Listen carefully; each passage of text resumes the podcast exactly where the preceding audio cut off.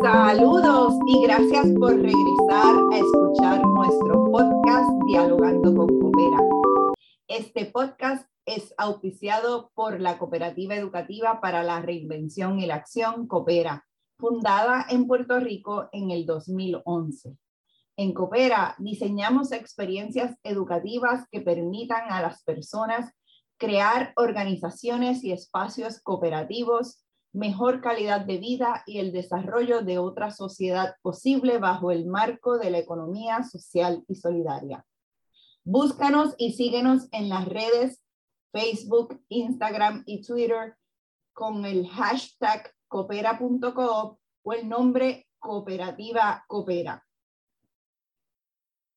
Hoy le damos la bienvenida al profesor de la Universidad de Puerto Rico, experto en Derecho Cooperativo, el licenciado Rubén Colón Morales. Rubén también es colega de la Red de Economía Social y Solidaria de Puerto Rico.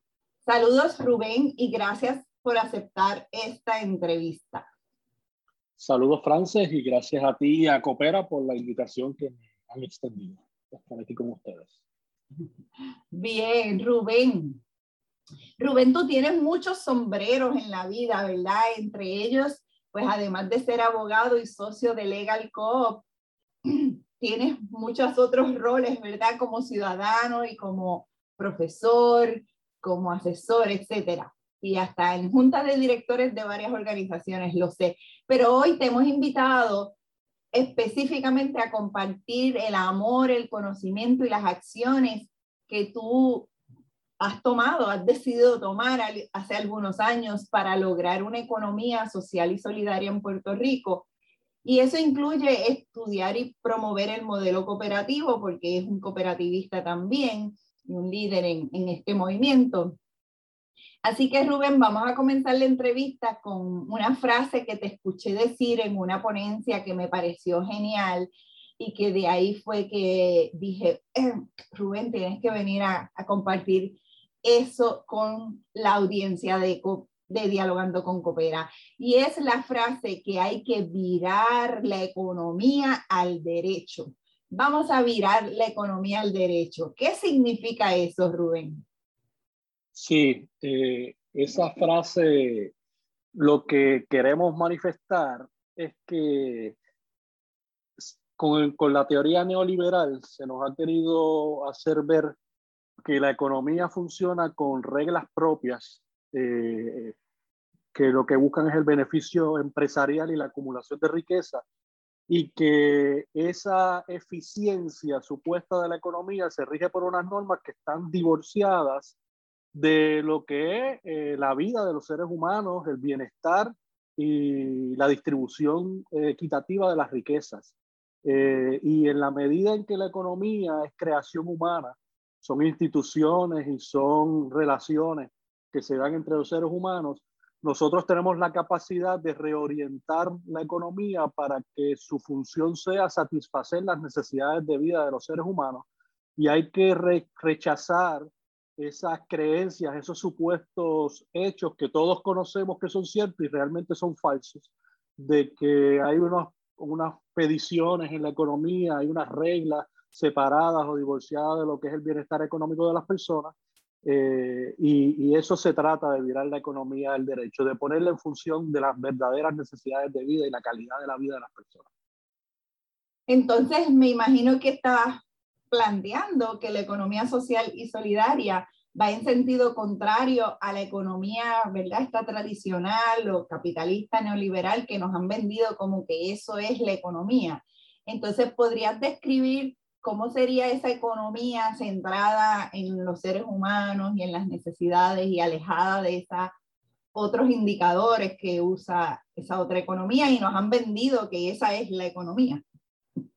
Eh, sí, la economía social y solidaria eh, reconoce ¿verdad? Y, pone al, ser humano, a las personas en el centro de la actividad económica eh, y política en nuestra sociedad y mide resultados en función de cuánto se reproduce, cuánto se amplía y se progresa en la, calidad de la vida de los seres humanos. Eh, no, no es una medición a base de acumulación de dinero, de rendimientos, eh, de márgenes de ganancia, sino cuánto esa actividad económica en sí misma ciertamente se eh, traduce en el beneficio para las personas que forman una sociedad. Y ese beneficio eh, lo contempla de forma holística. Estamos hablando de necesidades esenciales de las personas como vivienda, alimentación, educación, eh, la capacidad del ser humano de realizarse, pero también de realizarse en, un ambiente saludable y de armonía con el entorno ecológico. Eh, y no podemos seguir hablando de que una economía es buena cuando lo que produce es pobreza, cuando lo que produce es desigualdad y cuando lo que produce es eh, la destrucción de nuestro planeta eh, y seguimos diciendo que la economía está buena cuando produce todos esos resultados eh, y solamente muy pocas personas se aprovechan de, de, lo que es el orden económico existente. Sobre todo cuando insisten en que la economía va en crecimiento o está bien por un indicador, ¿verdad? Como el PNB.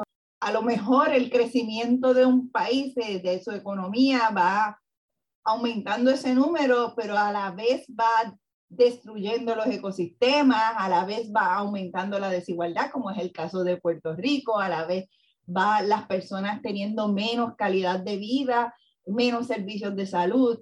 Y a los elementos que mencionas le voy a añadir el espacio de entretenimiento, de esparcimiento, que es parte de las necesidades humanas, ¿verdad? Tener tiempo. Nos han, nos han vendido esta idea de que la vida es trabajo, trabajo, mientras más tú trabajas y más produzca, eres mejor persona, ¿verdad?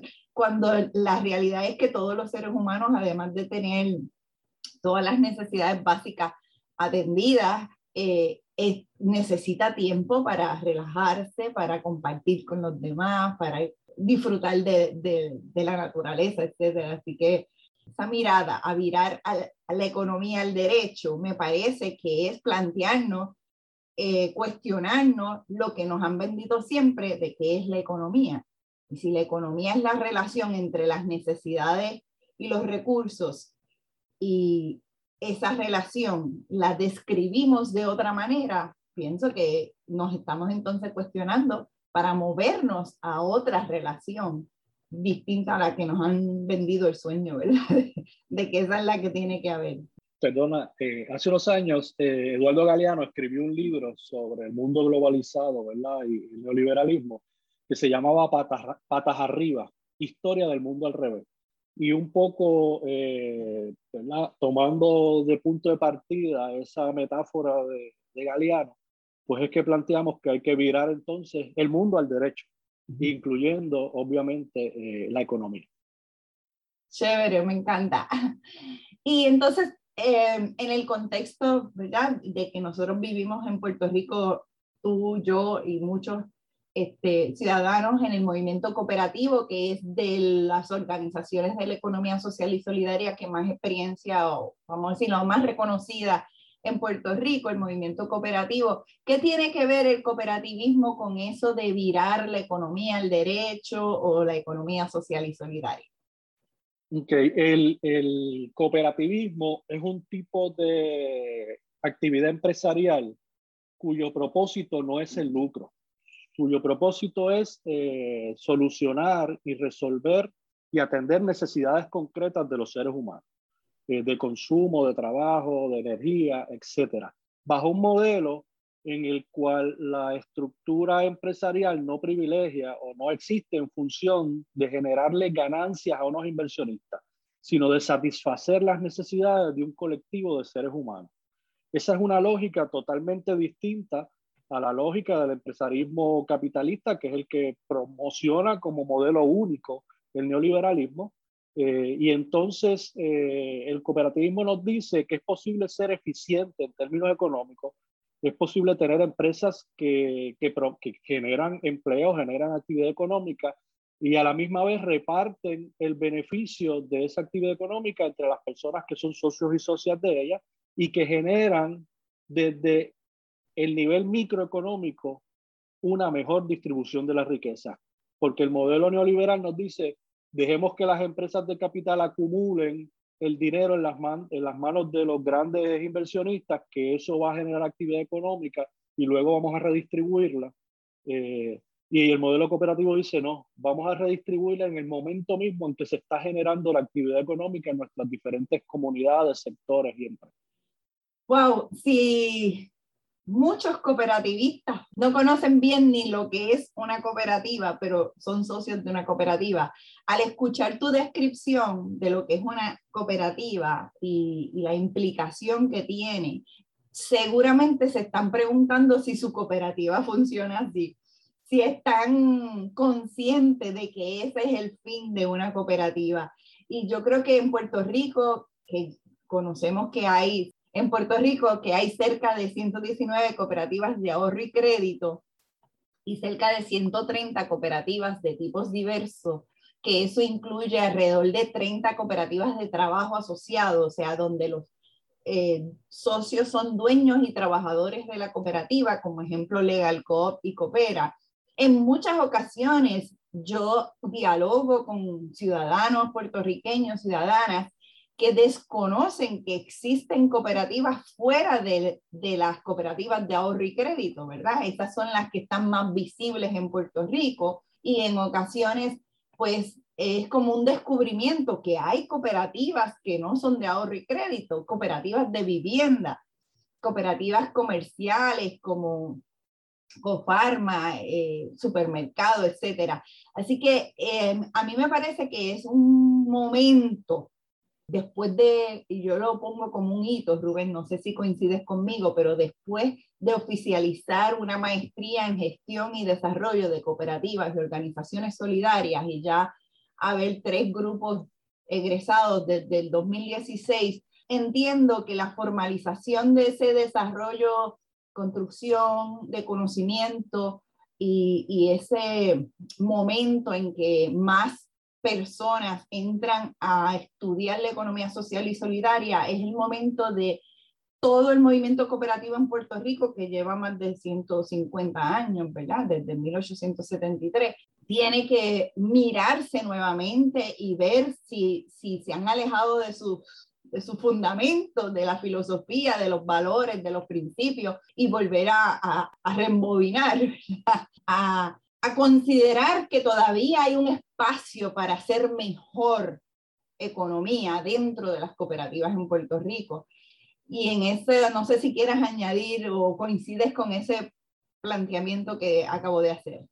Sí, eh, tengo que coincidir, Francis. Eh, mi experiencia eh, por muchos años ha sido que cuando participaba de reuniones o participaba de de talleres de educación o formación en cooperativismo con, con la dirigencia de, del movimiento de líderes voluntarios en Puerto Rico y voluntarias, eh, la, realmente había un gran desconocimiento de estos fundamentos básicos del cooperativismo y de la diferencia entre un empresarismo sin, sin ánimo de lucro y un empresarismo eh, basado en el modelo de capital. Eh, por ejemplo, durante más de 10 años yo daba cursos de educación a directivos de cooperativas eh, y mencionaba el concepto de ganancia cero, ¿verdad? De que las cooperativas funcionan para eh, honrar el mejor precio posible a sus socios y socias en cada una de las transacciones que realizan con ellos y que la acumulación de, de sobrantes a fin de año es realmente cantidades que se cobraron en exceso. Y básicamente había un desconocimiento total de, ese elemento que es esencialísimo del modelo cooperativista. Eh, así que sí ha habido, pienso yo, mucho desconocimiento de esto y no solamente entre nuestros líderes eh, y lideresas cooperativas, sino también eh, en, en, la administración, ¿verdad? En las agencias que fiscalizan o dicen fiscalizar y promover el cooperativismo y que también están totalmente perdidas en cuanto a realmente cuáles son los elementos esenciales del modelo. Y me parece además que, que hay un elemento y es que por algunos años, tú mencionas que el cooperativismo en Puerto Rico tiene una historia de 150 años y yo usualmente cuando lo miro veo tres ciclos, ¿verdad? En esos 50 años, de 50 años básicamente cada uno. Está todo el movimiento de la gestión y, y, y de cuando nace el cooperativismo en el país. Luego hay 50 años de un gran fortalecimiento, desarrollo y profundización del modelo eh, ¿verdad? Y toda, y toda la ayuda que, que, que, nos proveyeron el padre McDonald y, y, Antulio en la generación de actividad económica cooperativista entre los sectores pobres de nuestro país. Eh, pero luego vinieron 50 años de modelo neoliberal dentro del cooperativismo, donde desgraciadamente eh, se cerraba una sucursal de un banco y, y, ese gerente acababa dirigiendo una cooperativa con su misma visión de un empresarismo bancario, eh, hasta el punto que cuando uno lee la ley 255, se, la eficiencia en la operación de nuestras cooperativas de ahorro y crédito se, se, dice por ley que tiene que ser igual que los estándares que utiliza la banca privada. Así de desnaturalizado eh, eh, opera, ¿verdad? En términos de, de, de, lo que es la diferencia en términos de su estructura y su esencia, el cooperativismo en Puerto Rico. Y yo creo que luego del huracán María, estamos empezando los próximos 50 años de un cooperativismo que se plantea a sí mismo retornar a sus raíces con una nueva teoría, ¿verdad? Porque también la teoría de la economía social y solidaria es una nueva teoría que se está generando en el planeta y que el cooperativismo ha empezado a reconocerse como parte del movimiento de la economía social y solidaria. Ustedes, como los estudiantes de la maestría, están ayudando a que nuestro cooperativismo se, se mire en el espejo bajo, y, se reconozca eh, que no debe ser eh, un sector marginal dentro de una economía capitalista, sino que puede aspirar a ser el motor de una economía solidaria dentro de un nuevo Puerto Rico. Eh, y ciertamente eh, la ayuda que el movimiento cooperativo se lanzó a dar al país luego del huracán María, yo creo que fue una experiencia que ayudó a transformarnos y que lo que debemos esperar en los próximos 50 años es que el cooperativismo retorne a sus raíces comprenda que es parte de un movimiento a nivel mundial de economía social y solidaria no capitalista, que es anticapitalista, no es que no, sea, que no es capitalista, es que es anticapitalista por lo que significa eh, el capitalismo ha significado para el planeta, eh, y, y, que plantea alternativas desde el cooperativismo para solucionar los problemas de Puerto Rico. Asumiendo que el movimiento cooperativista en Puerto Rico considera que la economía debe estar al derecho, ¿verdad? Que hay que virarla y que hay que replantearse que la economía tiene que centrarse en los seres humanos, en, las posibilidades de vida también del planeta.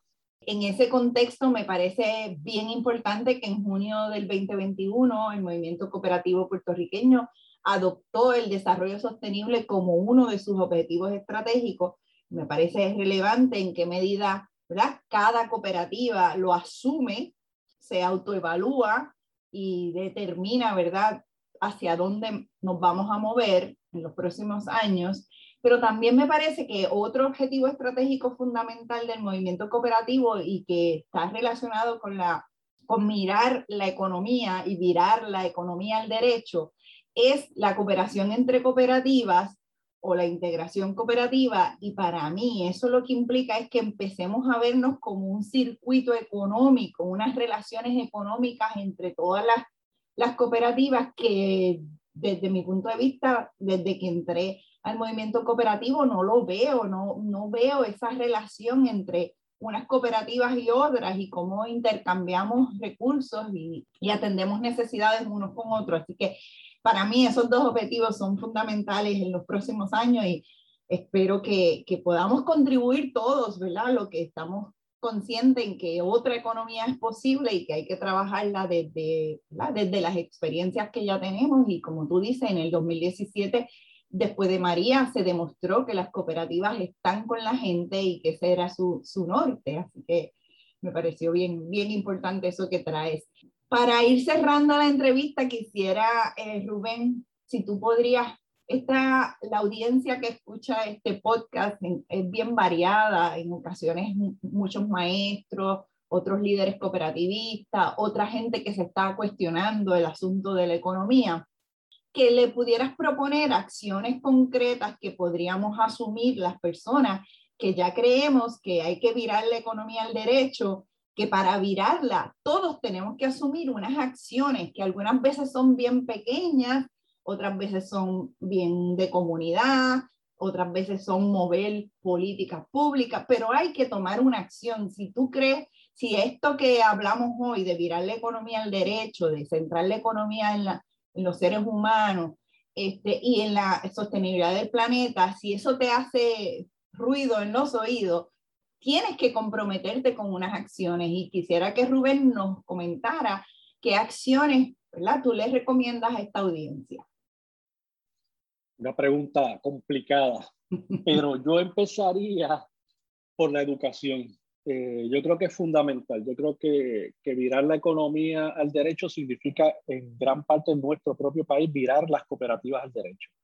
Eh, y las cooperativas no pueden ser empresas que, que proyectan una imagen de, de compromiso social y, y, no dedican, por ejemplo, o no dediquen eh, recursos a la educación de las comunidades, a la transformación del ser humano que compone eh, nuestras cooperativas, ¿verdad? Y, hacer, eh, y, a tener un impacto social de transformación en las comunidades en las que operan.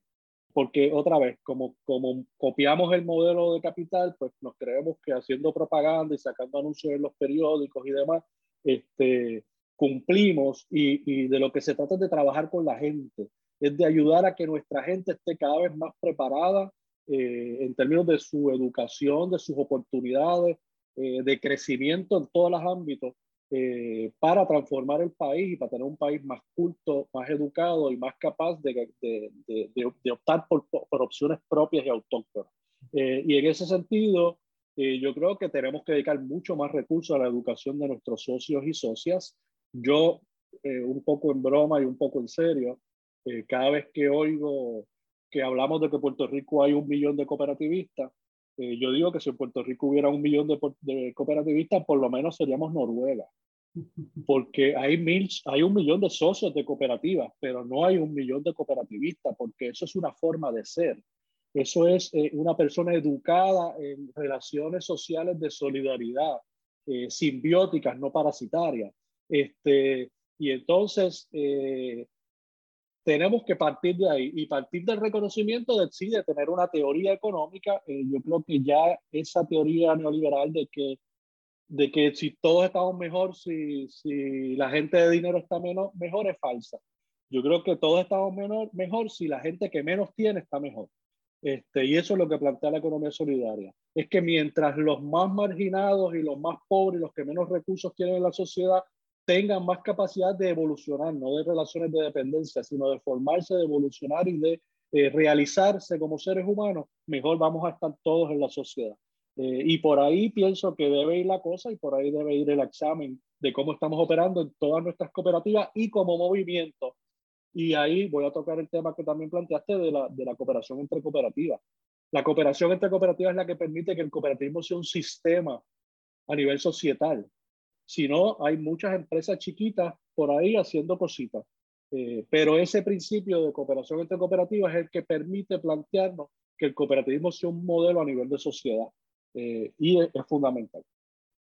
Queridas y queridos escuchas, este cierre me ha dejado así como sin palabras, pero a la vez me ha permitido pensar que coopera, ¿verdad? Eso sin, sin nosotros dialogarlo antes, que Coopera es uno de esos recursos que tiene disponible el movimiento cooperativo para ayudar a educar a las comunidades, a los socios, a las socias, porque en la medida en que las comunidades entiendan mejor la teoría económica, la filosofía cooperativista, entonces las cooperativas van a tener mayor posibilidad de sostenerse, de sostenibilidad, de continuar. incluso mayor posibilidad de impacto social, ¿verdad? Porque más personas lo entienden, se unen, se acercan, aportan. Y en ese sentido, pues me alegra que Coopera existamos, que Coopera este, como organización apoye la posibilidad de virar la economía al derecho.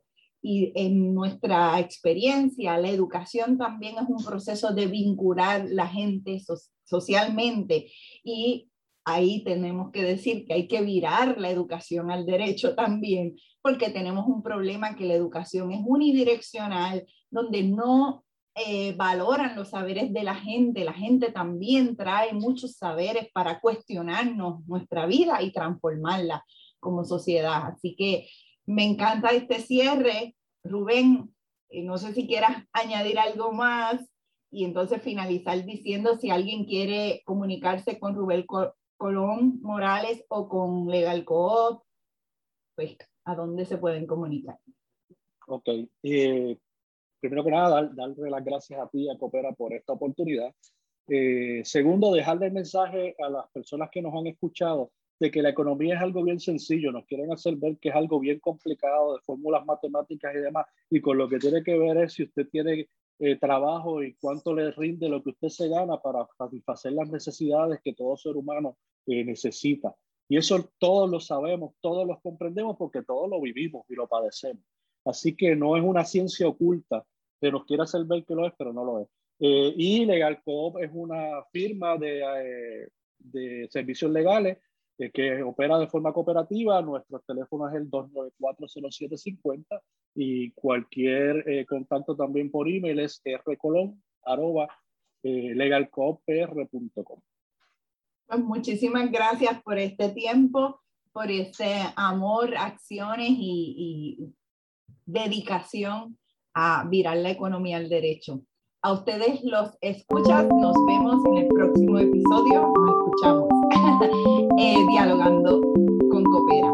Gracias. Hasta la próxima.